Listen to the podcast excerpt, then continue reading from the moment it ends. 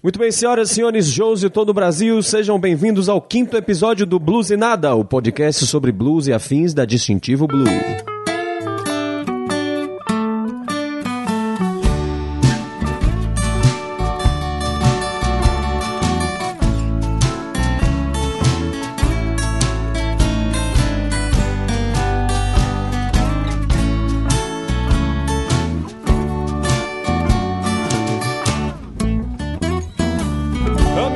Som de Ame a Solidão, vamos ver quem tá aqui comigo. Eu sou Malfória, vocalista da banda Distintivo Blue. Aqui à minha esquerda, senhor Neftali Bittencourt, famoso Naftalino. Beleza, jovem? Com Beleza? Deus. Bom dia, boa tarde, boa noite para todos os dias do Brasil e feliz dia de São Patrício, pois estamos gravando no, no dia de São Patrício. Na né? verdade, esse podcast vai sair no dia da mentira, então feliz dia da mentira, Feliz né? dia da mentira também de São Patrício, né? Que é o nosso padroeiro mor. Eu vi ali nesse instante no Facebook ali o cara só olhando um monte de ateu comemorando o dia de São Patrício, né? Inclusive eu, né?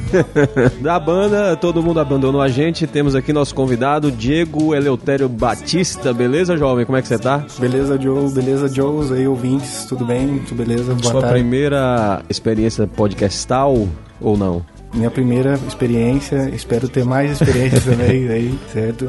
Tudo beleza? Boa tarde, boa noite pra vocês aí, pra todos os ouvintes. E hoje o tema, na verdade, desse mês, aproveitando o lançamento do nosso clipe da música Ame a Solidão, saiu no dia 25 de fevereiro. Se você ainda não assistiu, vá lá facebook.com.br distintivo blue ou youtube.com.br distintivo blue. Diego é o produtor. eh, O que, que, que você fez aí, jovem? Tem um monte de coisa que você fez. Na verdade, na, na música independente, Ele é o todo tudeiro. mundo faz tudo, né? Ele é o tudeiro. É o tudeiro. Não, eu fui, fui um dos produtores, né? Foi a produção, logicamente, em parceria com a banda. Fui ah, o diretor e também o editor e montador do, do clipe, né? Resumindo, é o cara que ficou com o trabalho pesado, é o cara que meteu a mão na massa, que pegou ler no, no, no notebook lá pra poder editar. Principalmente depois de ter feito ele duas vezes, né? Que o computador deu problema. Aí eu perdi todos os dados, já tava tudo montadinho. Só faltava fazer a colorização ali, né? Pra, também conhecido como color grade. E aí, na hora que eu fui sentar, deu problema com o computador. Sentar na frente do computador, aí eu perdi tudo. Perdi, tipo, tive que formatar, tive que correr atrás do backup. Eu falei, meu Deus. E a gente passou por uma experiência parecida no mês passado, né? O, o, Um podcast. o quarto episódio do, do podcast, se você ouviu aquele episódio gigantesco lá, ele foi, foi a segunda gravação que a gente perdeu três horas de gravação na primeira tentativa e espero que vocês tenham ouvido e não tenham achado algumas piadas artificiais que a gente teve que repetir. Mas é assim, é no mundo podcastal, todo mundo passa por isso aí, pelo menos uma vez. Todo mundo que eu conheço aí que já fez, fala que mais cedo ou mais tarde isso vai acontecer até você aprender e tomar todos os cuidados antes de fazer. Então vamos começar do começo, né? Vamos falar do nosso clipe. O nosso episódio hoje tem duas partes. A primeira falando especificamente sobre o clipe de A Minha Solidão. A Minha Solidão, a música que saiu em nosso mais recente álbum, lançado lá em 2015, o Todos os Dias, volume 1. Essa música aí é um country blues. Particularmente é a música que eu mais gostei, ela e Charity and Mercy. Acho que ela, do álbum, foi a que mais mereceu ganhar um clipe. Na minha opinião, pelo menos, é a que eu mais gosto dela. Eu também gosto muito dessa música, é, não só de ouvir, mas de tocar, por exemplo, em shows. Ela é uma música suave, é um countryzão que tem um, um blusão de couro de fundo aí pegando bem legal. E a gravação, gravar, ter gravado ela no estúdio e gravado ela no clipe foram duas experiências interessantes. No estúdio, porque eu já estava cansado, foi uma pegada só aquele, aquela, aquela gravação foi uma loucura. Foi mesmo, uma tarde de muitas emoções. Muitas emoções e a música trouxe pra mim mais um alívio. Tinha sido minha primeira experiência com a banda, não tinha feito nenhum show com a banda ainda, por sinal. É mesmo. Foi Só ensaio, né? Só ensaio. E assim, a música trouxe pra mim um alívio naquele momento ali pra relaxar um pouco. E a gravação no clipe dela foi aquela grava- aquele local massa, né, velho? Bucólico. é, não deixa de ser bucólico. Umas tomadas interessantes com Aranhas gigantescas aranhas descendo dos gigantescas. postes. É, vai- foi, foi legal, velho. E combinou, né? A música Combinou. combinou, com o pôr do sol, aquele momento do bar também. Interessante, foi muito legal. E interessante que você falou aí que na época, na verdade, você ainda não era da banda, né? A gente só lhe convidou pra entrar pra gravar. banda depois que a gente gravou, né? Vocês me convidaram pra entrar na banda é, no dia de São Patrício também, num show que, que Você vocês é estavam devoto, fazendo. né? Você não é ateu, não. Não, é, eu, eu estava comemorando o dia de São Patrício na cervejaria Mata Branca, vocês estavam tocando lá o, o, o lance acústico de vocês. Eu tinha acabado de fazer uma jam com um troncho lá de Pernambuco. Hã. Gente fazendo um forró meio jazzado, ficou muito massa. Eu nunca, não conheço o cara, não me esqueci o nome dele. Eu também eu tava cheio de cerveja já na, na, na cachola, já tava muito troncho, muito louco. Você não, nem imagina assim. É, tá louco demais, velho. Aí fiz uma jam, jam foi muito escrota, muito massa mesmo, mas só que, beleza, voltei pra mesa, aí encontrei vocês. Aí Lavos chegou lá e me chamou, pô, massa, eu já gostava demais da banda e, e como músico aí seria uma honra tocar, né? Então foi massa. E assim, essa música, voltando, foi um alívio pra mim na gravação. foi tenso aquele dia. Não lembro como é que foi que a gente chegou à ideia de fazer o clipe. Foi você que deu a ideia? Foi a gente? Como é que foi? Eu não lembro não. Meu primeiro contato com a banda foi é, por Lavos, né? Como ele é meu instrutor, meu, meu ring lá na academia. Professor E- de Kung Fu, pra quem não Kung Fu, sabe. É. E bailarino clássico. Então aí, como ele sabia que eu fazia cinema, logicamente ele também fazia o curso, né? Ele Chegou a trancar. Ele é da, do- da sua turma original? É, é, Não, ele era da, da, da turma. Ele era meu veterano, Ah, tá. né? Então, da ligação com a sala de aula, né? é, das matérias que ele tava lá pegando recuperação com a minha turma, confessando as coisas aí. É, aí foi a ligação com o Kung Fu.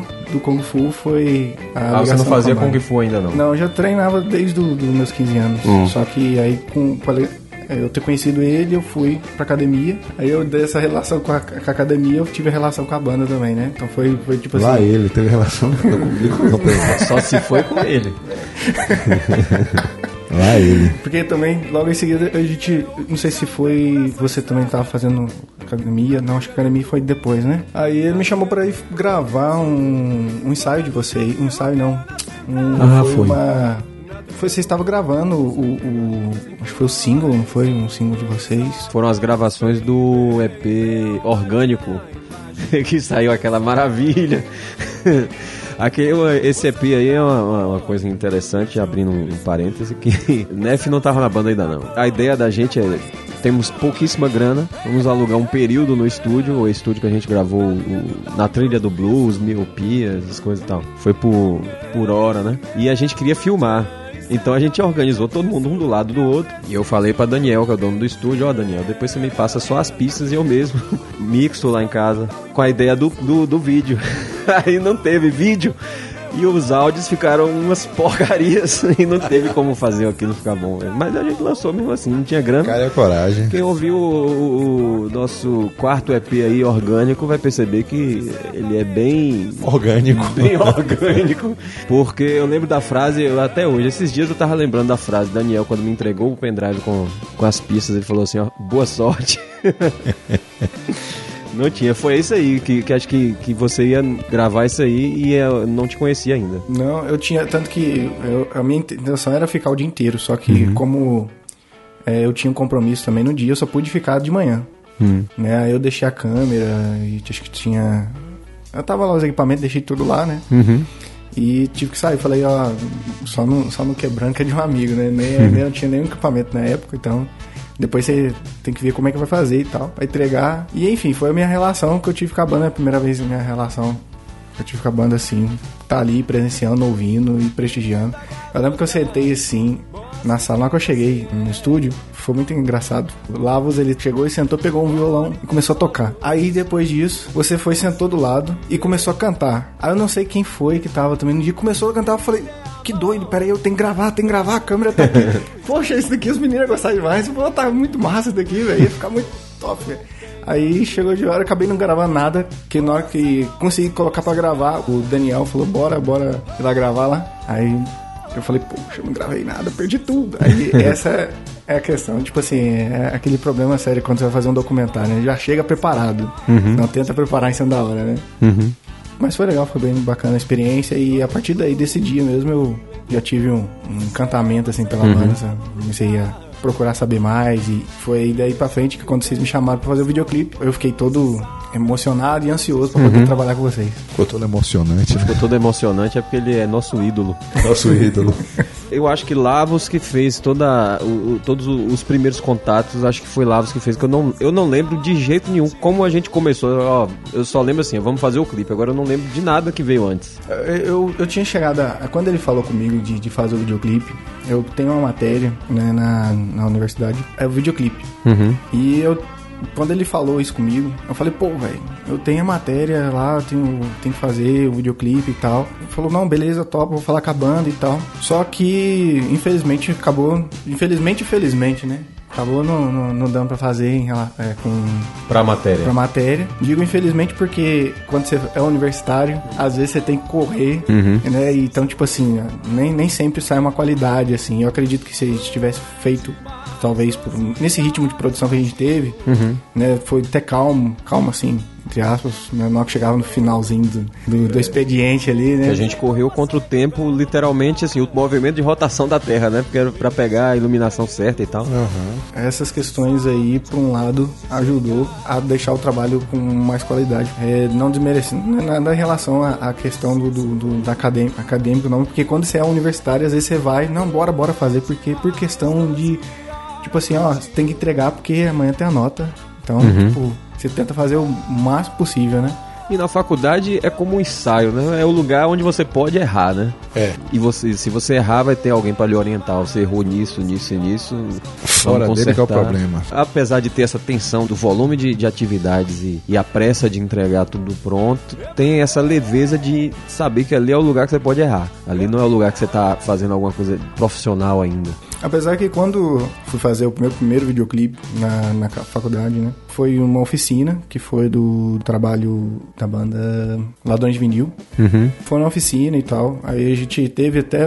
Foi bacana que a gente teve uma experiência com pessoas da, da área e que já atuam há muito tempo com produção de videoclipe e em outras produções, né? Você tá falando do clipe de O Misterioso Roubo dos Vinis, aquele clipe? É. Quem, quem, tava seguro, quem tava ali levando o tripé pra cima e pra baixo era eu e mais um colega que divide o apartamento comigo. Tava, tava lá É. levando o tripé pra cima e pra baixo. Na Sendo feira lá assistente no- de... de, de artesanato o clipe eu vou deixar no post aí. Ladrões de Vinil, quem não conhece, é um power trio aqui de rockabilly daqui da nossa cidade. Também show de bola o som deles. Vou deixar o clipe aí no post também. O videoclipe que a gente fez pra, em relação à atividade acadêmica né, foi da banda Dona Iracema, né, a Pedeirão. Então a construção. né? Foi na construção. Foi... Massa. Eu acabei fazendo a fotografia e o color grade, né? Foi bem bacana a experiência, porque, tipo, é, a banda tem um estilo bem hardcore, né? Então, na hora que eu fazer o videoclipe, primeiro dia também, a gente teve dois dias de gravação lá. Aí, no primeiro dia foi até tranquilo, teve os atrasos normais, assim que acontece sempre, né? Mas dessa vez não foi por causa de mim, porque eu sou mestre chegar no lugar atrasado. A banda aqui que eu digo. Quando eu cheguei lá, foi questão de atrasos, tipo, de o pessoal demorar pra chegar, os integrantes e tal, tudo assim. Mas o primeiro dia foi tranquilo. O segundo dia foi uma loucura, porque quem assistiu o videoclipe vai ver que, tipo, chamaram o pessoal pra fazer como se fosse um show, alguma Encheu a coisa galera assim. ali, né? Encheu a galera e o pessoal tava doido, tava uma bagunça. Quase derrubaram a câmera. Eu falei, meu Deus do céu, eu Eles vou estavam morrer. mais, na verdade, curtindo do que. Do que Gravando, do né? que gravando, né? Teve um colega que chegou, acho que machucar o não sei se quebrou. Um colega que tava lá também foi lá pra fazer, É. ser um dos figurantes ali na hora de, de- do show e Dá um tal. moche, né? Né? Então virou uma bagunça doida, mas foi bem legal, foi bem bacana. Uma cena que a gente fez um, O cinto da calça? é uma cena cinto, plongé, né? Ou seja, uma um, um ângulo descendente, um plano aéreo ali, né? Mas foi bem divertido, né? foi bem, foi bem bacana. Aí quando fomos fazer o da, da- do, do Blue, eu já tava já com essa experiência toda, né? Então, tipo assim, já foi bom que eu, eu pude trabalhar sem correr o risco. Pelo menos só tinha, tinha os seres selvagens ali, mas não foi nada acho que. Nada, foi tranquilo ali. Foi aquelas, só aquelas aranhas venenosas, né? Com a picada mata a pessoa em dois segundos. Gigantesca, de, de tipo assim, você olha pro poste, você chega lá 4 horas da tarde, no- onde você Rapaz, gravou mesmo a ali- bateria, né? Que é uma ali é escola punk. municipal ali que foi fechada. Aí a Ali gente é chega punk, 4 horas no lugar, beleza, tá de boa. Quando a gente sai, todos os lugares que a gente passou, entupido de aranhas gigantescas, as teias de do aranha céu, assim, velho, que foi 5 aquilo? metros de teia, sei lá, que É não enorme, tem condição velho. não. Uns, uns trem lá que. É, aquilo ali foi Foi punk. E eu quase fui no meio, né? Que tinha uma varanda assim, que depois É, a gente na, descobriu tinha uma que varanda, tinha. ficava a bateria nesse canto aqui, que tinha Não tem condição. todo o criatório de aranha de Vitória da Conquista e região tava ali. O roteiro foi ideia sua, não foi? Foi, mas teve parceria também de, de vocês, né? Teve uma contribuição, né? Foi um trabalho de duas mãos ali, né? É, pena que aquela parte que a gente atropela 36 pessoas, dois carros atropelando, Não passou da no clipe, censura, né? né? e aí você teve também Felipe Sobral, que é o que? Ele é seu colega de faculdade? Meu colega, é meu colega e ele fez a direção de fotografia. Uhum. E- Tanto que tem uma das cenas mesmo, aquela da bate que o baterista tá tocando o Nef. A parte que foi ele de costas saindo de uma janela. Uhum. Eu fiz em homenagem a ele, que ele tirou uma fotografia né, de, de uma janela. E eu fiquei com isso na cabeça. Eu falei, vai, bora fazer isso aqui, velho. É tua fotografia. Foi aquele momento que ele foi picado por três najas, né? É, foi, eu convidei ele pra fazer. Foi um trabalho bem bacana, muito rico. Eu quero que depois você explique pra mim, mim que eu não tenho, eu tenho assim curiosidade agora total falta de conhecimento ou, ou noção. Por que fotografia no cinema? Qual é o motivo da fotografia? Porque existe Oscar de fotografia, né? Pra isso, e fazer a fotografia em uma imagem em movimento, né? É Porque é necessário. Eu acho legal isso. Agora eu não entendo. Pra mim, eu olho aquilo ali, por fotografia. Por que fotografia em cinema? Não, fotografia porque, de fato, o que a gente vê no filme são vários frames, né? Ou seja, Isso. são várias sessões de fotografia. Isso. Então, o cinema, ele é a fotografia em movimento, né? Então, as pessoas antes né, só, só tinham noção daquela imagem estática.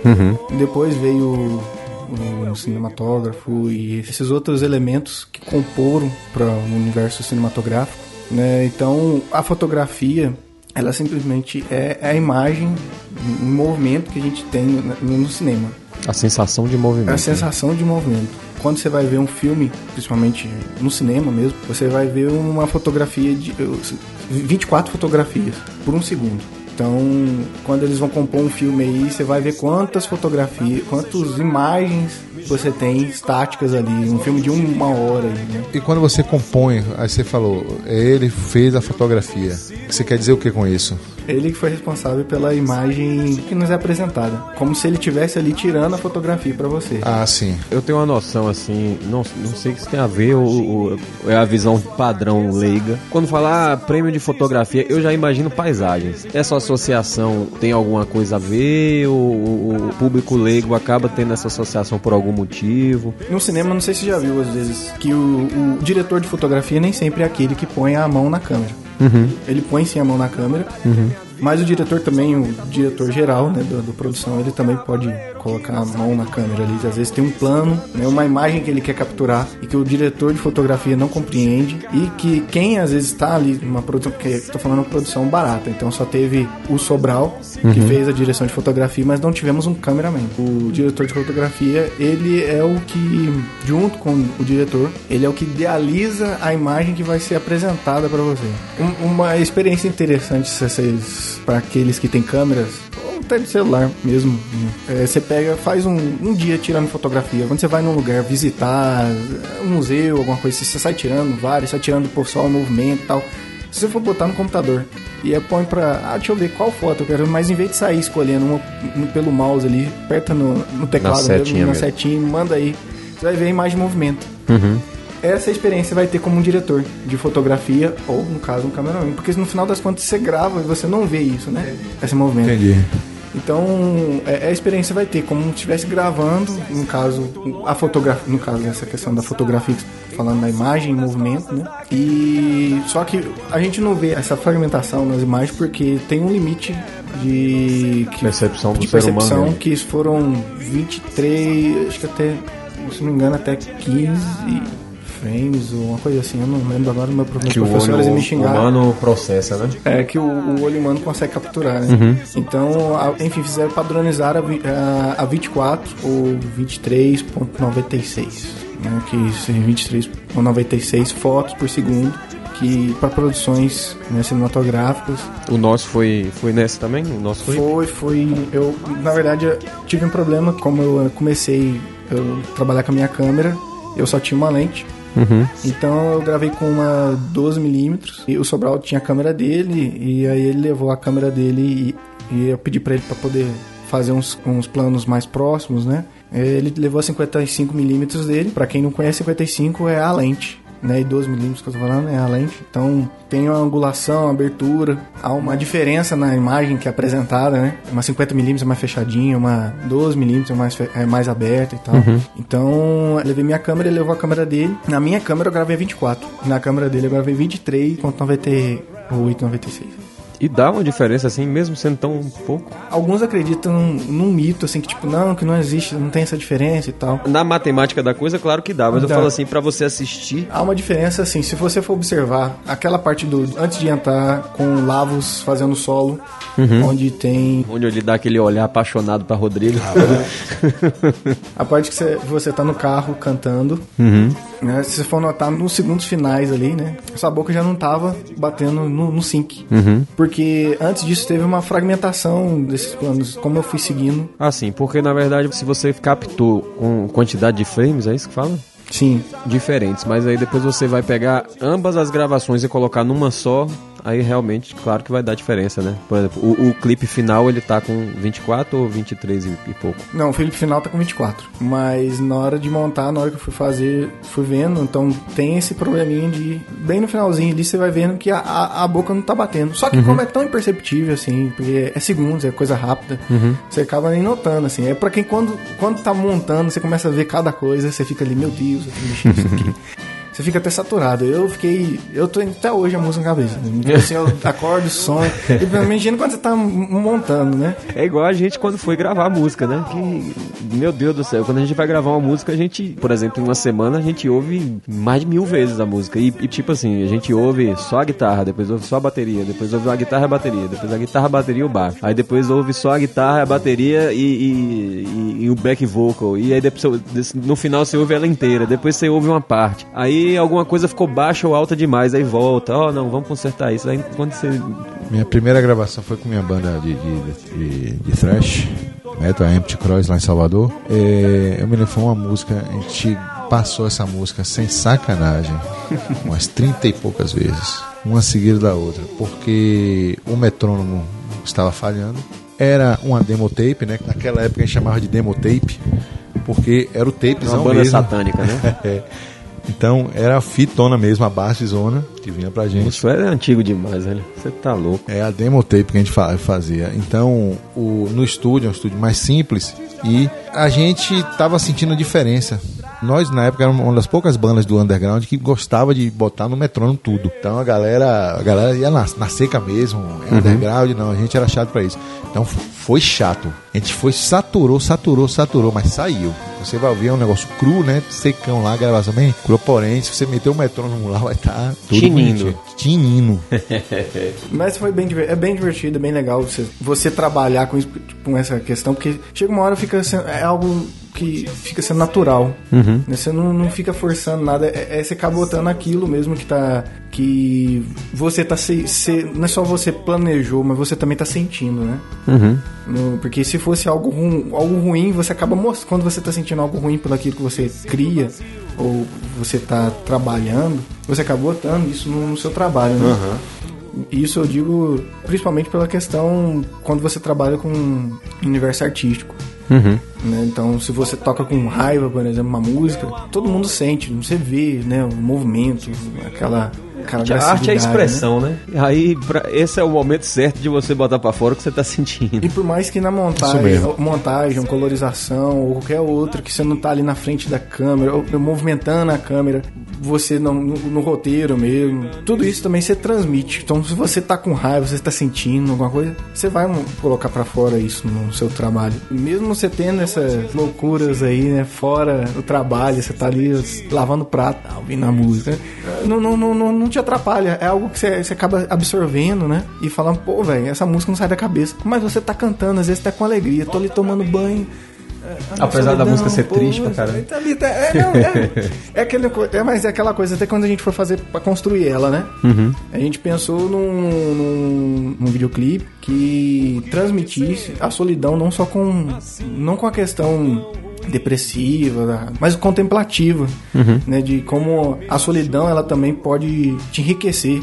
você pode tanto pro lado imaginativo, tanto reflexivo. Então, tipo, eu tô aqui simplesmente quieto, sozinho no meu canto, mas eu não tô ali triste. É, é aquelas tomadas, né, do, do pôr do sol, as tomadas da lua quando o Plácio termina tocando. Dá essa ideia de contemplação, né? Sim. É a questão de transformar em alguma coisa produtiva, vamos dizer É. assim. O próprio fato da música existir é uma prova disso, né? É. Que é, foi exatamente uma criação que aconteceu em cima de um sentimento que aconteceu mesmo, da solidão. A música não, não foi feita por encomenda, ela foi feita da alma mesmo. Então, até mesmo na questão, quando você. Naquele momento que você sai do bar e vai em direção a Nayane, que, tipo assim, ah, agora vai acabar a sua solidão. E você simplesmente vê que ela não tá mais ali. Então, tipo assim, pra reforçar que a solidão não é a no solidão. final do filme, velho. É, tá dando spoiler do trailer. Não, não, tô contando no final do filme. Então, então, pra mostrar que é- essa questão dela não está ali, então, tipo assim, até no romance, no- no universo romântico, às vezes, assim, a solidão não é algo, às vezes, anti-romântico, né? Às vezes as pessoas não param. Até hoje, é, é bem interessante a música, que ela traz essa questão do momento do hoje. Eu tava ouvindo o podcast anterior, de vocês falando das músicas, e de fato as pessoas não param nem pra prestar atenção no que estão ouvindo, no que tá passando, no que tá vendo É. né? E a mensagem que tá tendo por trás. A solidão, ela é é o momento ideal para você parar, tirar o celular do lado, sem celular, sem televisão, sem você, pô, o que que eu tô fazendo da minha vida, né? O que que é isso? Não uma questão assim, tipo, de degenera- degenerativa, não.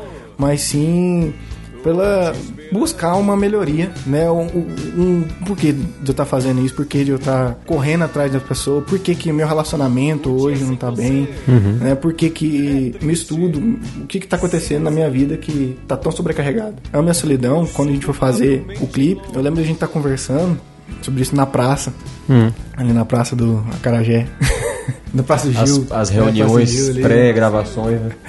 Então, a gente tava conversando ali. Logo você já deixou de cara, tipo, eu não quero trazer nada que, que, que venha a dar um, um baixo astral. Uhum. né? Eu quero que mostre essa, esse outro lado da solidão. É isso que o videoclipe quer tra- transmitir pras, pra, pras pessoas Uhum. né, que assistem ali. Eu espero que as pessoas compreendam que foi um videoclipe bem elaborado, né? bem pensado ali, em todos os Não é à planos toa, ali, né? Tudo ali pensado meticulosamente, os movimentos friamente calculados. E foi bem platônico no, no sentido correto da palavra Platão mesmo, né? Porque Platão ele fala, ele nos conclama a apreciar, não só apreciar, mas contemplar, né? A cosmética. O que é a cosmética? A beleza do cosmos, né? Hoje a cosmética está ligada à beleza do corpo. O corpo faz parte do cosmos, mas o termo correto de cosmética, ética é belo, né? Cosmos é você Não tem nada a ver com o que ela é hoje, né? nem nada, a ver, nada, nada. a ver. Essa contemplação, essa contemplação, você, quando ele nos clama a fazer isso, é pra você fazer sozinho mesmo. É, o momento da meditação é, é a O- solidão mesmo. Isso mesmo, é você e o cosmos, você contemplar. É, aí ele vai mais além, a questão da ideia, né? O- a ideia está além do que nós tocamos, cheiramos, apalpamos, sentimos. Então a ideia está lá no cosmos, né? Longe da gente, inalcançável materialmente, porém por- pelo poder da contemplação, dá essa tronchura aí completa. Solidão é isso. Algo mais sobre o clipe? É, os 36, as 36 pessoas que a gente atropelou lá. o cachorro, que é interessante, cachorro no, no Ah, Isaías. Cachorros Deus. suicidas. Rapaz, velho, loucura. Né? Nossa, quase virei o carro, né? Gente filmando o cachorro. Três cachorros, dois, sei lá, pularam em cima do carro, saíram do, do nada no mato Você era louco. quase o carro. Eu carro. Blá, blá, blá, blá, blá. Uma cena que foi engraçada foi no segundo dia que a gente foi gravar, tinha um caminhão tombado. Aí eu fiquei pensando, será que é o cachorro? a maldição do cachorro. O caminhão acho que era. O caminhão era Aquela- caminhão de cerveja, se não me engano, não era? Não, Não lembro. Não, não, não foi caminhão de Você cerveja. que tá não. ouvindo já assistiu o clipe, é aquela parte que Rodrigo sobe com, com baixo na. na, na Sol no- faz parecendo sumir. que tá levando uma enxada, né?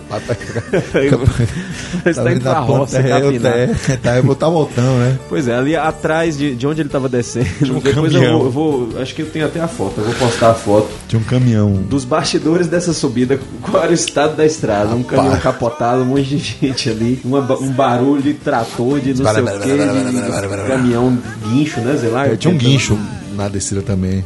É, Coisas do, do cinema é essa, essa mágica, né? Essa caixinha de, de, de, de- de ilusões, né? De Igual, ilusões. igual a música também. Muito massa. Desde o roteiro a- até a finalização ali no, no Color Grade, né?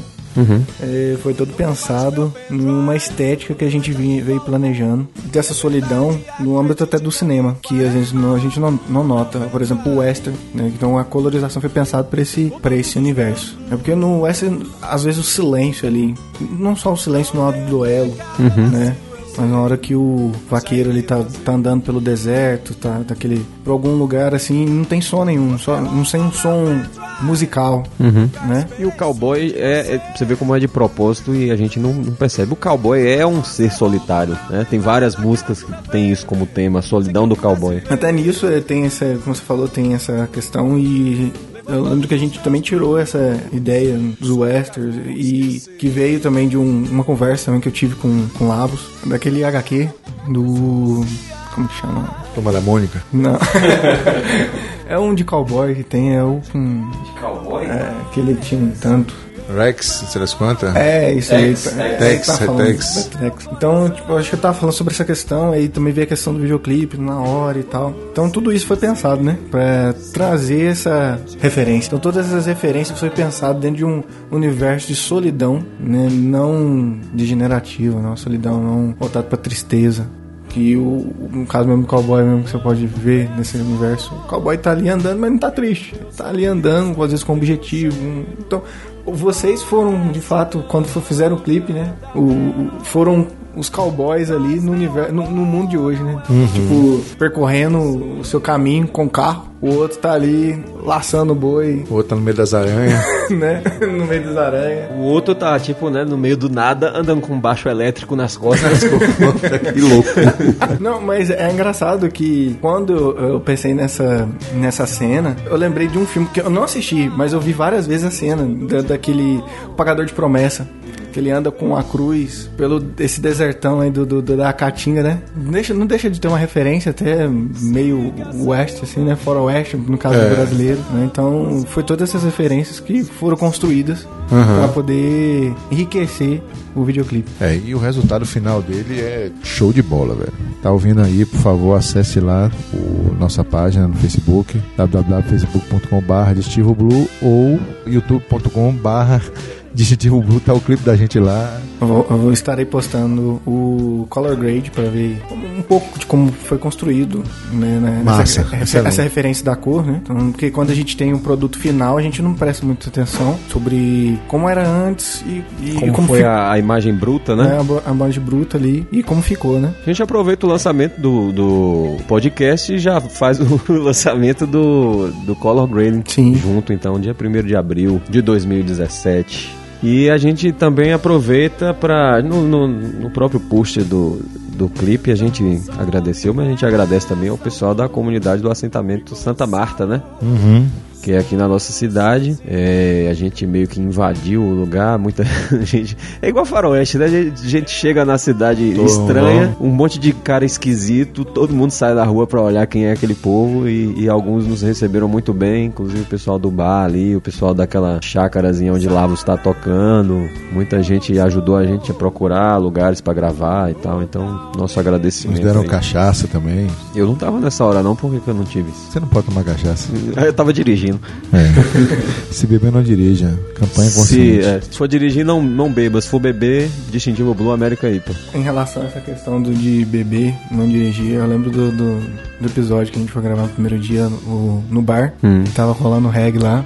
O reggae, assim, na Bahia a gente chama reggae qualquer festa, né? O que tava rolando lá era outra Rapaz, coisa. aquilo ali, coisas invisíveis. Eu, eu lembro que o Sobral olhou pra mim e disse, rapaz, isso tá parecendo um inferno isso aqui. Não, ali, ali eu me Não senti. fale mal do inferno, não, velho. Inferno é isso, não, pelo amor de Eu Deus. também acho que não. é porque- não, é, quando você chega e fala, velho, realmente existem universos dentro de universos. Esse é totalmente diferente do meu. E Existem coisas piores que o inferno. Mas Foi muito engraçado, a gente chegou, ficou todo mundo olhando, paramos assim, todo mundo olhou pra gente. Sem coragem de entrar, né? Ninguém tinha coragem, como é que eu vou falar? Vamos fazer Tomar o uma quê? facada ali, velho. Os caras ali com. Os caras ali. Porra, que nada. Os bichos, cara de. de O Sebastião- Rômulo, só o, o ZZ Top mesmo, né? Chegar ali, aquele povo lá ouvindo o arrochão e Não, a e gente... os caras com cara de Sebastião da porra, velho. Que Sebastião tem cara que tem um Monza preto, uma faca, né, uma adaga E houve Amado Batista. Antes, se antes fosse Amado Batista, É, né? Se fosse Amado Batista, tava ótimo. ba- é, mas o cara, cara de Sebastião do caralho. É, nós éramos aliens, né? Ali É igual uh, Novos Baianos, né? É, barrados na Disney. Barras na Disney. Cena 14, take 4. Vamos agora para a segunda parte do podcast. Esse, esse episódio tem dois temas, a gente fazendo essa. aproveitando a presença de Diego aqui. Agora a gente vai falar sobre o cinema, mas não do jeito que você está acostumado a ouvir em podcasts, que é o lado meio que do crítico, do, do telespectador. Do espectador, né? Na verdade. A gente vai falar de cinema do ponto de vista de quem quer fazer cinema. Você tá ouvindo aí, gostaria de fazer cinema. Você não sabe nem se o nome da pessoa que faz cinema é cineasta, como eu, não sei. quiser fazer cinema, peça lá o modo do Instituto Técnico Nacional lá de Pedreiro.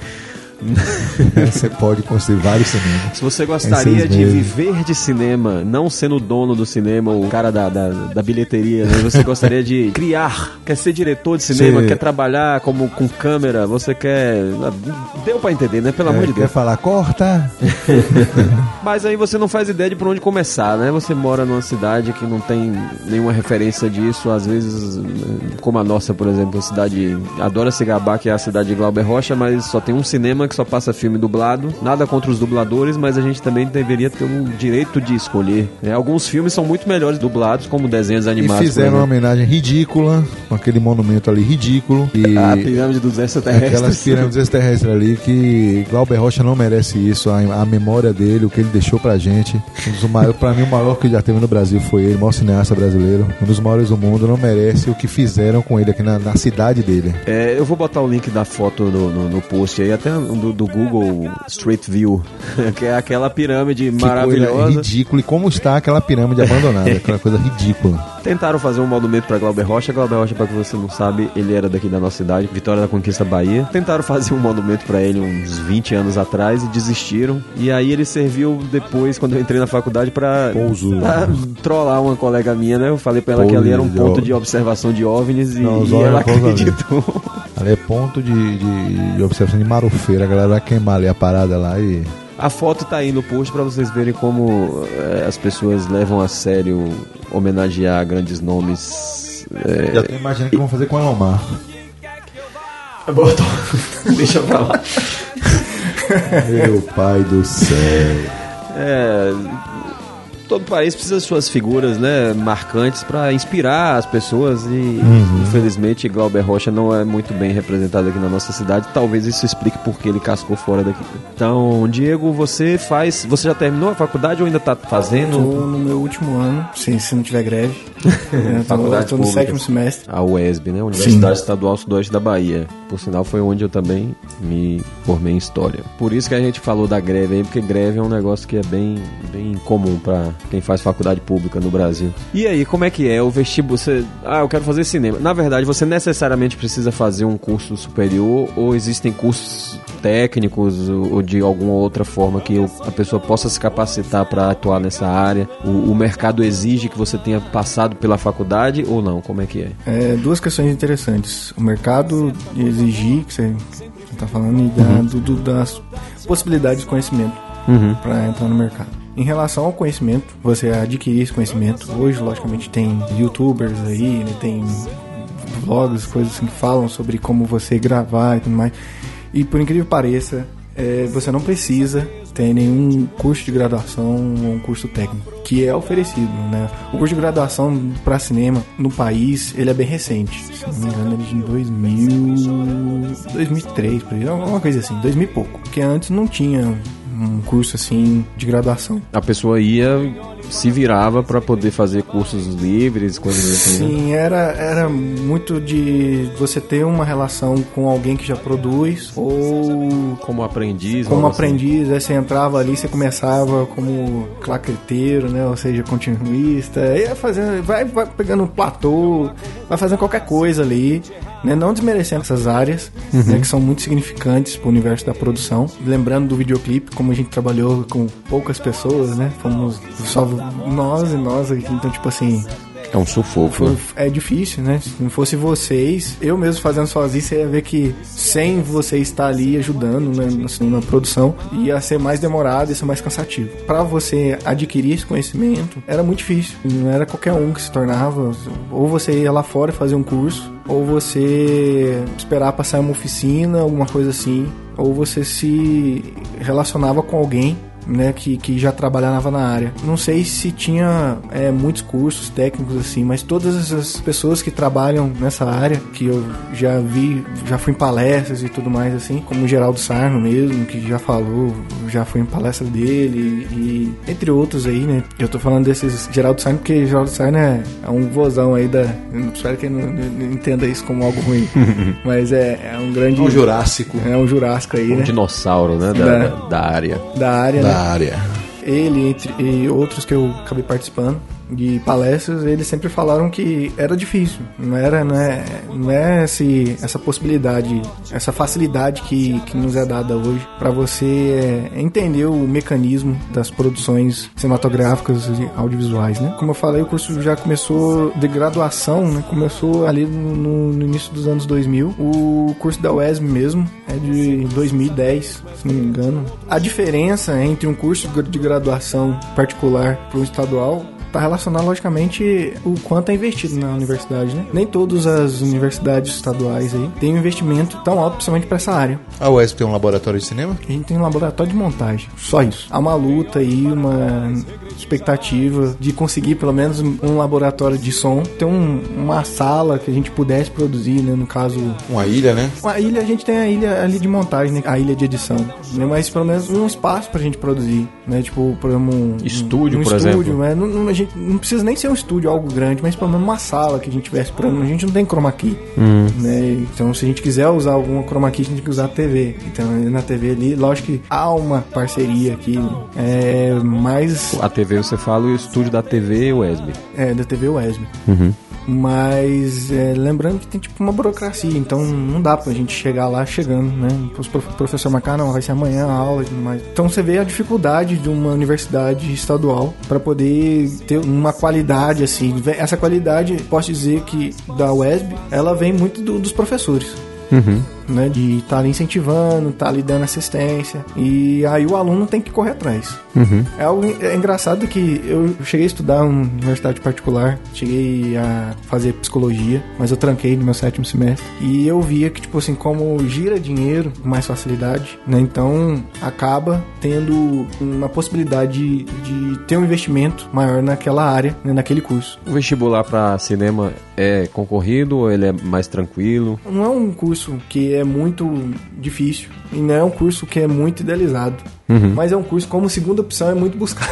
É mesmo? É. As pessoas acabam colocando ali "Ah, a minha segunda opção, mas às vezes não tem nenhum Afinidade, uma né? afinidade com o curso, né? Acabam colocando. E Isso eu posso dizer, tipo assim, eu tive colegas que caíram ali também de paraquedas. Não na UESB em si, né? Mas caíram de paraquedas no curso. No em si. curso. Porque, tipo assim, é a, é a minha segunda opção e botava ali e pronto. É isso aí eu lembro bastante quando eu fiz história, passei pela mesma situação, terminei a faculdade de história, mas eu decidi que ser professor não era a minha. E eu lembro que no meu curso tinha muita gente que assim, é, poxa, eu queria fazer direito, mas eu não consegui passar no vestibular, então eu tô fazendo história. Eu falava, velho, em vez de você estar tá em casa estudando pra passar em direito, por que, que você tá aqui tomando a vaga de outra pessoa? Ah, mas que não sei o que, não sei o que. Tinha muita gente que, que era isso, porque os pesos são iguais.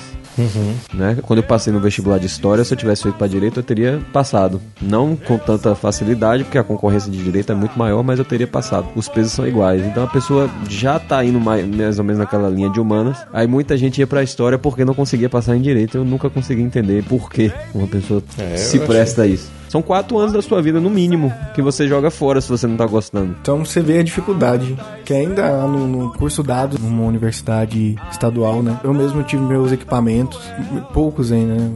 Não- tenho condições de ter os equipamentos adequados, assim, de, de muita qualidade, assim. Porque ho- hoje você também pode produzir com qualquer coisa. Com o celular você produz, você pode. Tem muita gente que grava, faz imagens belíssimas com celular, você nem acredita que o cara fez. Mas eu tô falando assim, de ter uma câmera cinematográfica mesmo. Sim. Uma câmera de cinema mesmo. Uhum. Então, a UES mesmo não tem uma câmera de cinema. A gente tem uma Canon 5D e temos uma XD-Cam. E para você poder manusear esse material é muito difícil, velho. É uma burocracia do cão. Você pode até. Eles falam, não, você pode fazer cenas dentro da web, mas fora não pode. Então, tipo assim, a gente entende a limitação, porque, tipo, pô, é um material que se você Já é escasso Se- se você- pode correr é, certos riscos. se você se, per- se perder, quebrar, né, os outros não vão poder usar. Então, te limita até numa criação, você tem que trabalhar, mu- pensar muito bem no que você vai fazer, né? O que por um lado pode ser inspirador, né? Por um lado pode A ser inspirador. limitação lhe força a romper Sim, suas próprias barreiras. sim. Eu mesmo, quando eu venho fazer meus trabalhos aí de produção, eu, eu sempre penso em algo mais simples, algo palpável, né? E que não dê tanta dor de cabeça, mas sem perder a qualidade. Coisa que é engraçado você falar que eu- até hoje mesmo eu questiono muito sobre essa questão do- da nossa valorização artística. Não me entenda o mal, mas hoje qualquer coisa também vira arte. Então se eu fizer um. Acho que se eu fi- me filmar cagando, né? não sei se- Entendi, entendi. É, Você tá certo. Você tá arte, correto, você tá correto. Então, tipo assim, eu não sei até onde. eu Não sei até onde. E, e o mais engraçado é que não tem, às vezes, um- uma pessoa pra poder dizer assim, bom, velho, acho que você tem que repensar um pouco. Porque o que, que isso quer dizer? Ah, não, isso quer dizer só o meu momento ali. Então, mas tá, mas o quê? A gente tem que pensar num porquê, num que, pra quê, como. E pensar no outro. O que, que o outro vai receber, vai entender, vai tirar disso também. O que, que vai ser de proveito pra ele. As pessoas que fazem esse tipo de coisa, né, aqui nessa arte, eles chamam, temos que desconstruir conceitos. Pô, legal. Mas qual conceito você está construindo novo em cima disso? Nenhum. A arte é construção de conceitos. Mesmo que você venha desconstruir outros, entende? Então, É, porque desconstruir é fácil. Agora eu quero saber o que que você vai botar no lugar. é isso. Você tem que ter conteúdo pra poder fazer É, é, isso. é uma iconoclastia, um, um reavivamento da iconoclastia, né? Do, do- na época do, do- do- do Império Bizantino, que essa- o- existia uma, uma, uma corrente dentro da igreja, tinha que quebrar a imagem mesmo. Pronto. Sim, quebrar a imagem, mas para que você quer construir que ideia em cima disso aí? Quebrar por quebrar? Claro que dentro da iconoclastia existiram pessoas, não, porque o cristianismo não aceita imagens. Pá, construiu uma ideia aí. Sim. O- Outros não, é quebrar por quebrar. Hoje é, você chega, como foi na UFBA, aconteceu na UFBA, aconteceu nas ruas de, de algumas cidades do país, as pessoas pegando uma imagem de uma santa, todos sabem que eu sou ateu aqui, tô cagando e andando pra santo, pra, pra isso, mas você pega uma imagem da santa e enfia no ânus, como protesto, como arte, isso não é arte. Você tá querendo construir o que com isso? Construir liberdade religiosa? Isso não é liberdade religiosa. É, fizeram um protesto tipo esse, não, não lembro aonde.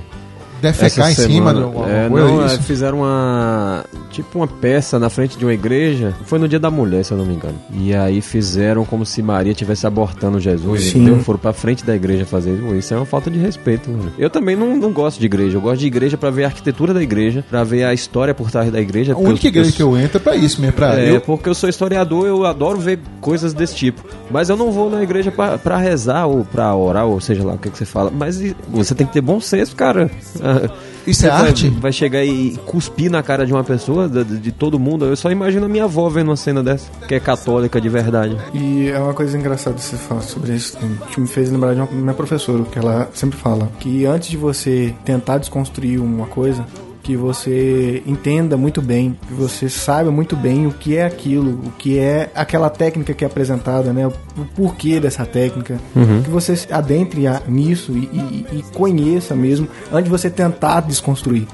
Alguns poderiam até pensar que eu tô falando de produções experimentais, eu não tô falando nada disso. Eu tô falando até nesse âmbito, até no, no mundo das produções comerciais, que há né, essa tentativa às vezes de desconstruir as coisas, mas desconstruir esse universo artístico padrão que a gente tem. É até engraçado falar padrão que a gente tem, mas não deixa de ter um- uma padronização. Mas antes de tentar desconstruir, que conheça e tenha um- uma noção do que você está fazendo, do porquê e do como o outro vai receber. Não é simplesmente criar ódio, não, eu tô fazendo isso pra você sentir ódio, sentir raiva. Não é, não é criar ódio, não é criar raiva, é criar uma reflexão. É que aí, na verdade, é como você falou, Diego, de da pessoa saber procurar entender do que se trata primeiro antes de fazer a desconstrução. Porque quando você entende daquilo, entendi o conceito daquilo, não concordo, então vou desconstruir. Quando você não passa por essa etapa de entender, a palavra de desconstruir passa a ser destruir. No caso, é o, na minha opinião, é o que aconteceu nessa manifestação em frente à igreja. Não foi no Brasil, não, mas acho que foi na América Latina aí. De representar eh, Maria fazendo aborto de, de Jesus. Isso não é desconstruir, cara. Isso é, você tá insultando todo mundo que acredita naquilo aquilo. Como eu repito, eu imagino a minha avó vendo uma cena dessa e voltando para casa abismada. Isso é destruir. Como é que você vai confrontar um, um, ah, tudo bem, a igreja tem uma política um, sempre é questionável a, a, ação da igreja durante toda a história. Mas você vai dizer que você não concorda com isso insultando os fiéis? Eu acho que até essas questões do conhecimento que a gente adquire está relacionado também a essa facilidade. De tudo hoje a gente ter acesso às coisas. Uhum. Então, tipo assim, não tô falando que a gente tem que restringir nada, não. Mas muitas coisas que não são passadas, por exemplo, você vê aí na, na internet e tudo mais, não faz a pessoa refletir sobre como construir, para que construir e o porquê construir. Como construir uma imagem cinematográfica que vai causar uma reflexão. Vamos lembrar aí dos filmes russos hum. durante a Revolução, os filmes alemães antes do né, que tinha já um, um posicionamento o, de mostrar a insatisfação da população dentro da questão do, do, governo e tudo mais. Vamos aí olhar os filmes neo-italianos pós a guerra, o cinema novo. Uma, uma questão interessante para isso que vai até, acho que é na Netflix, é um documentário, não sei se é uma série ou é um documentário, não lembro o título, mas a história é a seguinte: durante a Segunda Guerra, cinco diretores de cinema, cinco cineastas americanos foram para a Europa fazer imagens, né? E aí o documentário é contando a história desses cinco caras sob o olhar de, se eu não me engano, é Steven Spielberg, Coppola, acho que são cinco caras também. Claro que vão mostrar o, o ponto de vista do americano, né? Você tem que assistir com a mente aberta, sabendo que eles vão contar a história puxando a sardinha pro lado dele. Mas é interessante para você realmente ver esse tipo de coisa de mensagem de, que se passa, né? Eles foram lá passar uma mensagem, não sei como é que vai ser o documentário, se vai mostrar alguma coisa do cinema que acontecia na época também, ou se só vai mostrar mostrar o que eles filmaram por lá, mas é interessante, vai sair aí ainda, não sei se já. Eu vou falar assim, uma coisa, uma coisa um pouco mais recente brasileira, algo que eu acredito muito de vocês assistiram no, no, colégio, né? Eu já, eu já não, porque eu, em Minas não passaram isso, não passava isso pra mim. Mas a Ilha das Flores, que é um ah, documento. Ah, passou no, no primeiro semestre da faculdade. Então, poxa, quando eu vi aquilo lá, eu falei assim, que, que doido, né? que doido. Tipo assim, é, é uma desconstrução da nossa Ilha das Flores, pra quem não conhece. É um documentário que fala sobre uma região que chama Ilha das Flores, onde em Porto Alegre. É que tem um lixão e as pessoas vivem ali, se acabam se alimentando ali e a gente como Homo sapiens, né, de como chama? Polegar, é, indicador e polegar em, em oposição e, e cérebro super desenvolvido. É, que sabemos que, que isso, tipo assim, é, é, algo chega a ser desumano. Vemos eles lá e não fazemos nada, uhum. né? Eu vi um professor quando que ele falou que quando esse filme passou na Itália, até a metade todo mundo ria, falava, poxa, que legal, não sei o que, que ele fica nessa coisa frenética de ficar repetindo, repetindo, repetindo e mostrando é, pra chega você. Chega a ser engraçado, né? né? Chega na hora que mostrar, ó, mesmo você sendo isso, sabendo de tudo isso, você ainda faz isso. Uhum. Quando chegou no final, todo mundo calado. O pessoal os italianos tudo calado. Alguns chegaram até sair da sala. Fez o meu professor falando que viu uma crítica, leu uma crítica sobre essa amostra aí, né? E mas a verdade é isso, né? tipo assim, como saber desconstruir mostrando. É, ali né? foi feito de tipo forma assim, genial. Desconstruir construindo, né, velho?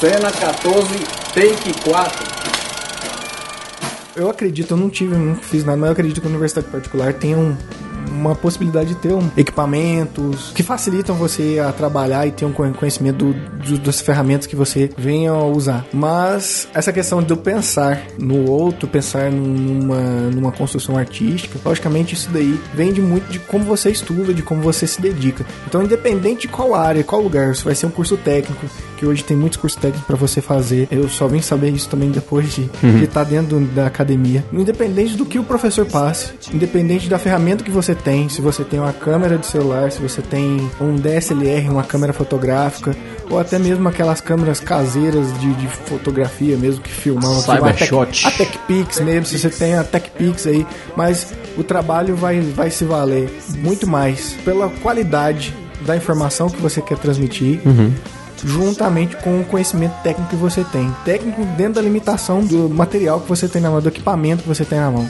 Uhum. Não adianta, você pode escolher uma melhor faculdade. Se você não sabe transmitir tudo isso, tudo que você aprendeu, né, de uma forma que vai fazer o outro pensar, refletir e vai levar uma ideia, vai levar alguma coisa. Você está jogando todo o seu tempo fora. Uhum. Né?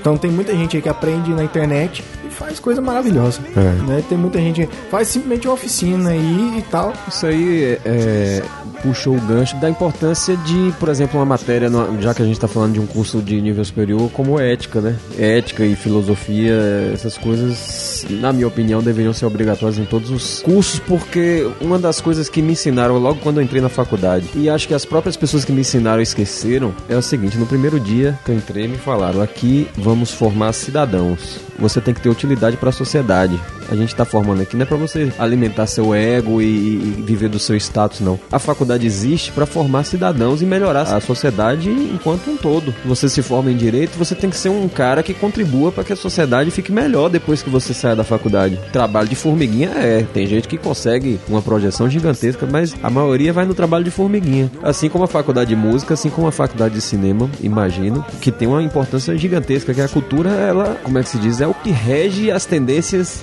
da sociedade, né? Uma coisa que eu falo sempre aí é assim, o cara que tá lá no topo da cadeia alimentar da moda, eu imagino que ele tenha a noção do poder que ele tem nas mãos. Que ele fala assim, ó, ano que vem a tendência vai ser completamente diferente. Todo mundo vai passar a se vestir da forma dele, agir da forma dele, colocar o cabelo da forma dele, colocar a barba, e isso vai influenciando os meios de comunicação, vai influenciando até que chega no último lado da ponta, lá no outro lado da ponta, e o cara lá em cima que dita, que vem aqueles desfiles de moda lá, aquelas coisas que a gente acha bizarro, o que vem para o mundo real é uma fração disso, é uma coisa menos pomposa, mas o cara tem um poder de influência na sociedade gigantesca e a gente fica eh, menosprezando, subestimando a moda, por exemplo. O cinema é a mesma coisa, a música é a mesma coisa, que é o que a gente consome direto. Você liga a TV, começa um programa, tá fazendo o quê? Tá passando uma produção audiovisual seguida de uma música. Teve gente por trás daquilo ali, tem, uma tendência. O cara do, do o que tá no Jornal Nacional, por exemplo, se você pegar o Jornal Nacional dos anos 70, a costeletona de Chapelin e Cid Moreira, não sei o que, é a moda do momento. Todo mundo usava daquele jeito. Aí você vai dizer que isso é inofensivo? Não é. Então a gente, quando entra na faculdade, a gente tem que ter essa noção de responsabilidade nossa para com a sociedade. A gente não sai de lá só para ganhar o dinheiro da gente e, e, e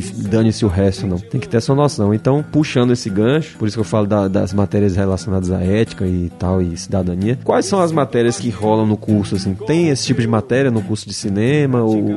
Conta pra gente o que, que tem de matéria para se estudar no curso de cinema. Só uma coisinha, uma coisa que me fez lembrar, que é a vantagem de você, de você, por exemplo, é o que eu vejo. Você estudar numa universidade e fazer um curso técnico. Ou fazer uma oficina aí online, aí, alguma coisa assim, um, um curso em online, alguma coisa assim. Dentro da universidade, você tem muito mais facilidade de pensar sobre essas questões. Você tem mais contato com pessoas quando tem oficinas e ou até pessoas de outros meios, né, de outros lugares que vão fazer você compreender mais o mercado, né? Então, lógico que tipo assim, tá lá, o aluno também vai buscar por, por vontade própria. Não significa que tipo, não, vou sair dali porque eles vão dar de mão dada, mas sempre vai ter essas oportunidades para você ir buscar. Aí o o que eu recomendo as pessoas a procurarem quando for fazer um curso, não necessita você só ter uma universidade, mas o que ela pode te oferecer. Não é necessário você só ir para um fazer um curso técnico, é ver o que o curso técnico pode oferecer. Não é só isso que você tem que pensar. O curso nas universidades, eles acabam trazendo mais essa possibilidade de você ter o contato e de refletir sobre essas questões. O curso técnico Ele vai no papel, né? Vai, é, ele já é mais pra te colocar no mercado, dentro daquela área que você já tem intenção de ficar. Eu mesmo eu penso, a faculdade que eu fiz, não, não, não- é, que eu tô fazendo, né, não vai me dar o segredo do sucesso. Né, Eu vou ter que caçar, vou ter que dar um jeito. Eu quero, eu quero me especializar em tal área, não vou só achar aqui na faculdade. Do mesmo jeito, a pessoa, que sai do curso técnico ali, né, não, não, ah, fiz o curso técnico de, de, de direção. Vamos dizer assim, o cara só vai ter o feeling mesmo pra, pra coisa a partir do momento que ele buscar, né, ter mais conhecimento, né, buscar sempre estar ali crescendo e tá trabalhando. Esse é um problema que eu vejo do curso de cinema daqui de Conquista, um problema daqui, que é a questão da de sobrecarregar o aluno, né, muitas vezes para esse lado teórico. Tem a mesclagem pro lado técnico, os professores tentam vir articulando, mas no final das contas você vai ver que o teórico pesa pra caramba. E você não acaba não tendo, não tem tempo para poder produzir. E se lembrando que a produção, por mais que tenha, a gente tenha um mercado aí, o mercado, as pessoas acham, igual eu já cheguei a ter convite assim, pô, você que faz cinema, vamos fazer um negócio aqui, vamos fazer uma coisa assim, assim, assado, vamos fazer assim. Tá, mas eu tenho que pensar. E a gente tá, porque a gente tá lidando com uma área que tem um- uma construção artística, uma construção mais elaborada. Não é simplesmente chegar ali, vamos fazer uma coisa assim. Pode ser que dê certo, pode até ser, mas a chance de dar errado é alta. Essas produções, essas grandes produções aí, você acha assim, que rola muita grana, você acha que simplesmente o cara chega ali, não, eu quero um filme assim, eu quero um filme assim, assim, assado. Ou os documentários mesmo. Ah, eu vou falar sobre fulano de tal. Não, o cara vai pesquisar, vai ver, vai. Lógico, tem um prazo, tem um tempo, mas mesmo tendo um tempo, tem um tempo pra você pesquisar, tem um tempo pra você juntar é, uma, a sua equipe, tem um tempo pra você juntar dinheiro. São aquelas famosas etapas de um projeto, né? Sim, Preparação, le- levantamento de dados, eh, juntar sua equipe, fazer um conceito, depois é só etapas normal. um Agora, pro- um nisso projeto. tudo aí, esse lance, a faculdade é assim, que é toda a faculdade é assim, devido ao MEC. A exigência teórica e de coisas que não tem muita ligação, inclusive, é muito grande pelo MEC. Então, ele- o MEC empurra a goela abaixo. Ah, para você conseguir a nota de 1 a 5, a nota boa, faça isso aqui. Então, cabrão, o lance não é a faculdade apenas, é o MEC. O grande entrave disso tudo aí é o Ministério da Educação. Cena 14, take 4. Você saiu do curso, terminou a faculdade, ou terminou o curso técnico, ou terminou seu curso online, pago em 12 vezes no, naquelas plataformas. O que, que você vai fazer da vida agora? Concurso. concurso. Concurso do Ministério Público, né? Pra fazer Eu acho comercial. que tá, tá no mundo de todos os universitários aí, né? Tipo, sai do curso agora. Ou não só universitários, todos que estão fazendo alguma coisa aí. O cinema é uma coisa assim que eu ouvi de uma professora recentemente. Que você trabalha com essas três questões. Afinidade, você trabalha com alguém por afinidade. A qualidade técnica, então você trabalha com a pessoa pela qualidade técnica da outra também. E você trabalha com a outra pessoa por conhecer o trabalho dela. Você não trabalha com ninguém desconhecido.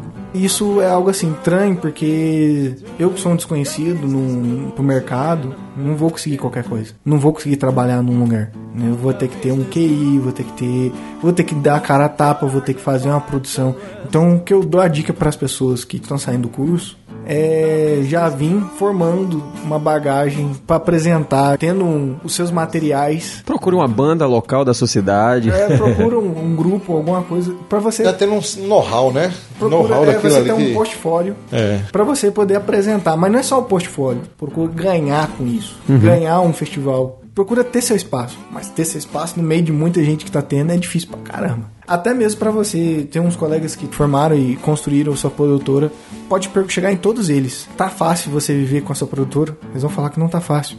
Porque nessa gama de tantas produtoras aí, quem é a produtora deles, entendeu? Até pra isso é difícil. Então, a dica dou é você vir, dar cara a tapa mesmo, chegar, dar cara a tapa pra uma outra, outra produtora pra você trabalhar, correr atrás de editais, estar sempre ligado aí, editais pra você tentar é, entrar no meio desse bolo aí, porque, tipo assim, no Brasil, a possibilidade de criação tá relacionada a esses editais do governo, né?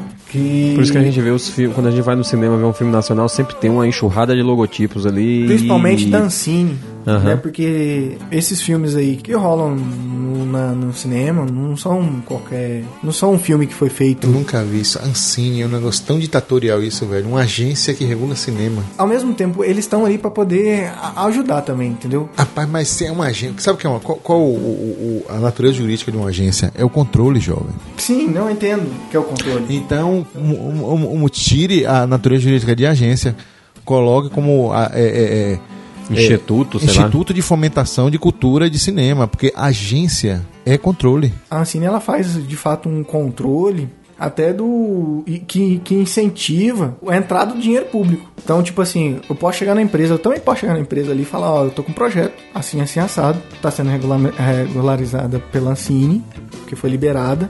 Então, isso também te dá uma carta Um respaldo, né? né, para você poder não, é um projeto a sério. Que quem me garante que a empresa que tá me dando dinheiro ali, que eu vou fazer um trabalho sério, que eu não vou enrolar a empresa. É, é- é aquilo que eu falo sempre, né? O, o- nós brasileiros, não me entenda mal, Uhum.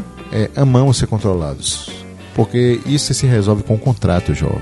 O poder do contrato, nós brasileiros não conhecemos o poder do contrato. Aí precisa de lei para isso, precisa de lei para aquilo. A relação do ser humano é contratual. O brasileiro, ele menospreza essa ideia. Você faz um contrato com a empresa, ó, eu vou fazer isso, isso, isso e isso. A empresa, ah, beleza, vou colocar não sei quantos mil reais no, seu, no seu projeto. Eu vou querer o retorno disso em tantos por cento. Se você não fizer isso, tudo isso, você vai me pagar isso ou isso tal. Você está entendendo? Então, o contrato resolveria isso. Agora, uma, uma agência, você vê, a ANS, a Agência Nacional de Saúde, a Anatel, a Agência Nacional de Telecomunicações, eles fazem a, a, a regulamentação e o controle da atividade, que é ridículo isso, por sinal, que não resolve nada. Mas essas agências, elas só servem para isso, para controlar. Eu quero ver filmes Pelancini que falem mal do Estado. É difícil. Que fale da, da questão da liberdade individual, que venha falar a questão da, da liberdade econômica, o Estado mínimo. Não vai, porque tem uma agência controladora que tem o poder da grana, que é o poder da grana, o fomento, para fazer isso. É uma coisa assim que eu tava até comentando com um colega esses dias, que você pode observar que não tem mais um produções que tem um peso crítico como antigamente. Então você vê que mais que trabalha com a questão política, ela é mais fácil. Isso, isso eu não sei, assim, tipo, dizer exatamente se é só o controle da porque tem outros mecanismos que, de financiamento pelo governo que também controla. A gente tem a, a aqui, por exemplo, a FUNSEB, né, que é da Bahia. Ela libera também editais para você produzir de forma independente. Você não precisa ter uma produtora e tal. Logicamente, o que isso vai acontecer é que para eu jogar num mercado maior já vai ser mais difícil. É isso que eu acho que você tocou, é interessante. Eu sou leigo, totalmente leigo na questão do cinema. Mas assim, a minha visão de leigo pode ser a visão geral, né? A visão do, do leigo é a visão da massa. Por que, que a gente só vê no cinema quando é produção? Tudo bem, no cinema a gente só vê blockbuster, né? Por que, que toda vez que eu vejo cinema nacional no cinema, na TV, é sempre, por exemplo, essas comédias bobas da Globo? Que era série, falar de relacionamento, um monte de. Tipo, três caras de um lado, três mulheres de um lado, no final das contas todo mundo se se pegou e hahaha, e é isso aí é o filme. E ano que vem tem outro igual, só que com pessoas diferentes. E aquele a enxurrada de logotipos lá de patrocínios e não sei o que, de, de, do Ministério da Cultura e não sei o que, não sei o que, não sei o que, Petrobras e bababá. Claro que eu sei que não é assim como eu sei que a música brasileira não se resume a o troncho lá do, do Meu Pai Te Ama. A música brasileira verdadeira está independente, você tem que pesquisar. Assim como eu imagino que o cinema seja a mesma coisa. Mas por que que esse tipo de filme é o que aparece? Quem não para pra pensar, não. Eu sei que isso aí é só a ponta do iceberg. Eu sei que tem muita coisa boa sendo feita. Mas a maioria chega e fala: o cinema brasileiro é uma porcaria, velho. Só fala besteira. Antigamente só falava putaria. Agora só fala besteira. Tirando o Tropa de Elite. É, esse, mas esse filme, porque a Tropa de Elite, por que, que a Tropa de Elite deu certo? Porque a Tropa de Elite, ela, por mais que foi regulamentada pela Ancine e tal, o financiador, uhum. ele lê o material, ele vê ali e ele, ele que escolhe para esses filmes, comédia, né? tem dois pesos ali. Os atores. Os atores, que de fato você pode colocar atores para você fazer um filme tem esse peso crítico. Simplesmente você fala, ah, vamos fazer uma ficção científica. Por que, que não tem ficção científica brasileira? Né? A, última, a última ficção científica que eu fiquei sabendo aí, que eu, eu não vi o filme, uhum. mas falaram que tem um, um, contexto de ficção científica que é, sai, é entra, entra branco, entra preto, sai branco. Acho que sai branco, entra preto, uma coisa assim. Hum. Eu esqueci o nome, vocês sabem qual é, né? Eu? Mais ou menos. Eu esqueci o nome do filme. Eu já ouvi. Posso. Tem alguma. Desculpa aí quem, quem, quem, quem produziu e, e tá ouvindo isso e eu não sei direito o nome do filme, mas é uma coisa assim. É que eu, eu ouvi falar. Eu não assisti o filme, eu não assisti o filme. Mas disseram que tem um contexto meio futurista. Uhum. E não, tô, não é aquele filme. Não é. Tô falando, não é aquele filme O Homem do Futuro, não, que é com, feito com Wagner Moura, né? Não sei. Acho que é Wagner é. Moura. Wagner Moura. Então não é, não é o Homem do Futuro, não. Porque tem um peso, tem a, a marca Globo ali. Uhum. Então isso, opa, empresa vai financiar um. Porque tem marca Globo. Uhum. E às vezes o filme não vende. Tem filme da Globo mesmo, tem filme da Globo que não vende. Mas uhum. a, a própria filme da Globo tem um, um, outro meio de distribuição dele ali, né? Que é por ela mesmo. É, é por ela mesmo.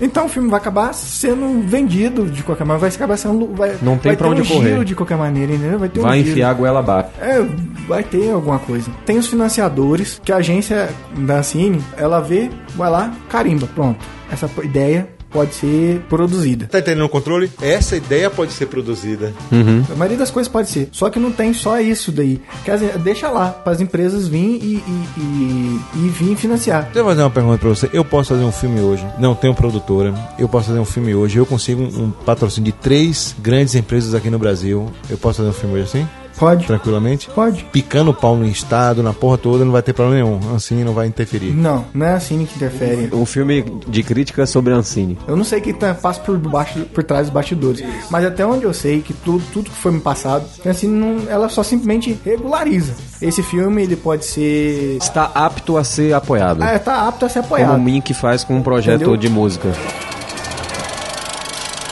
Cena 14, take 4.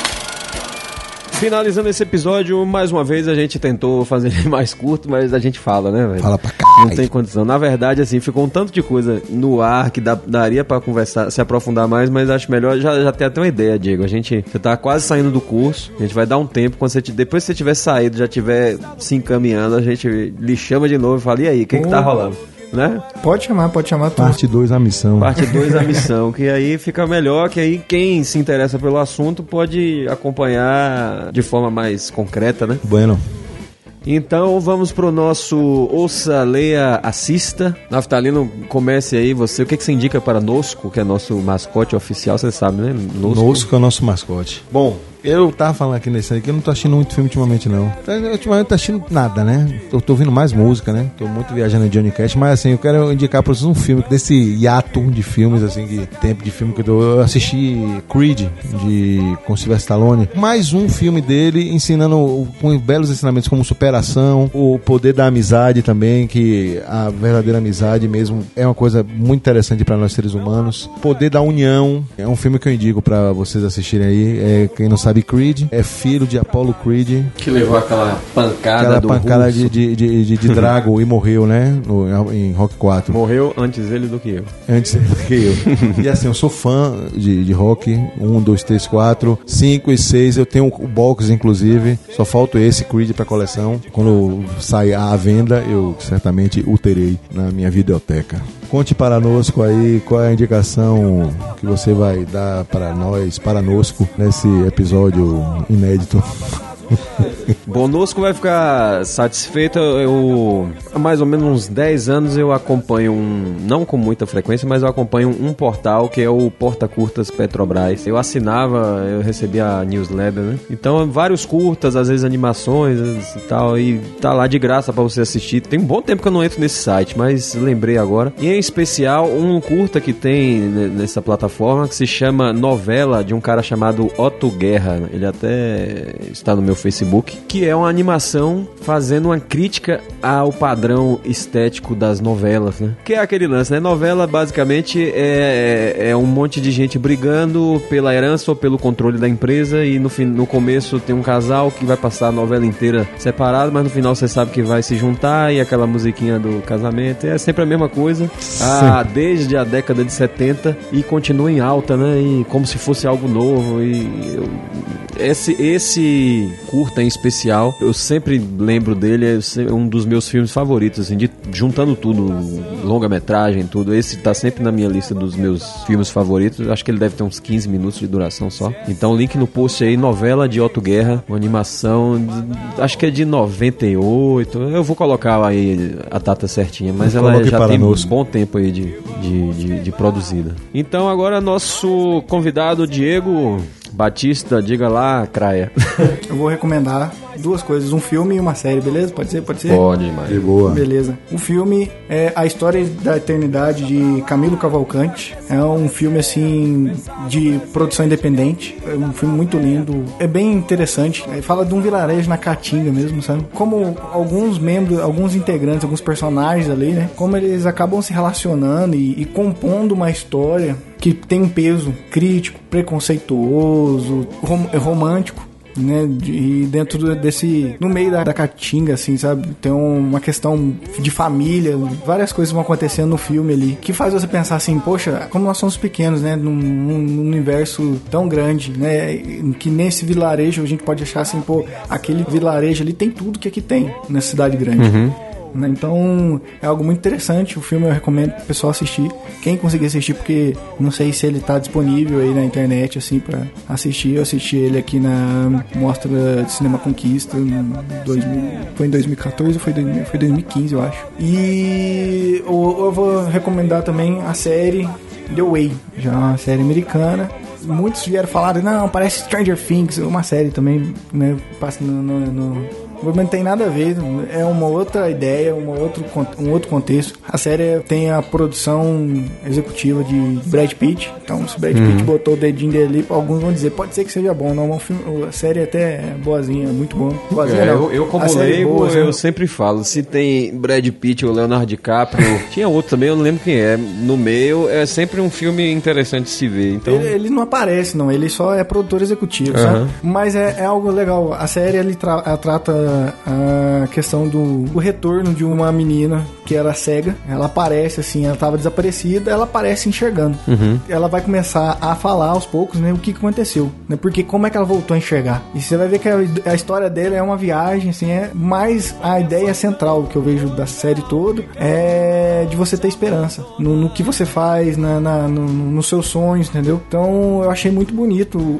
de forma simples, não tem algo tão, não tem aquela coisa explosão, não tem nada assim, não tem muito viajado, assim, não. É algo até que tipo, você entende de forma simples a mensagem que ela quer passar. Então eu recomendo pro pessoal, principalmente nesse momento que a gente tá conturbado aí, né? Não só nas questões políticas, mas nas questões pessoais mesmo, né? Muito bem, chegamos então ao final do nosso quinto episódio da Bluesinada. Lembrando, a Bluesinada é a Zine e agora também o podcast sobre blues e afins da Distintivo Blue. Então tudo que tiver a ver com o que a gente anda fazendo enquanto banda ou com o nosso universo bluseiro, vamos trazer aqui para vocês todo dia primeiro de cada mês. Se você está acompanhando nossos episódios é, e quiser dar aquela velha cinco estrelinhas no iTunes Store ali para a gente poder se projetar um pouquinho mais, Fique à vontade, não ficaríamos tristes. Deixe também seu comentário aí embaixo no post, se você estiver ouvindo pelo site. Também postamos agora, desde o episódio 2, estamos postando todos os episódios do podcast no YouTube. Então, se você está ouvindo pelo YouTube também, deixe seu comentário aí, dê um joinha, curta. E assista nosso clipe também, de, de Ame a Solidão. Produzido por Produzido Diego. Produzido por Diego. A gente também, é, Felipe Sobral, também teve a contribuição de Priscila. Priscila de quê? Priscila Amaral. Priscila Amaral também na finalização, não foi? É, ela me ajudou, o dia que eu tava, eu tava passando mal, falei, velho, eu não tô aguentando mais não.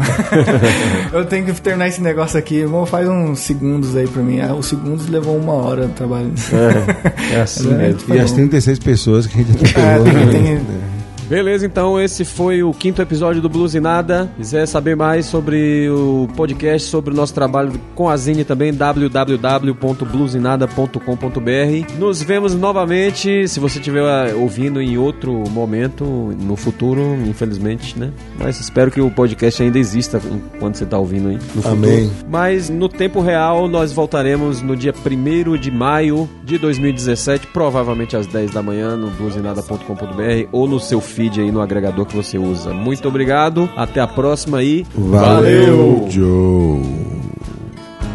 Tão certa quanto a morte, sempre firme e forte, pronta a te abraçar. Ame a solidão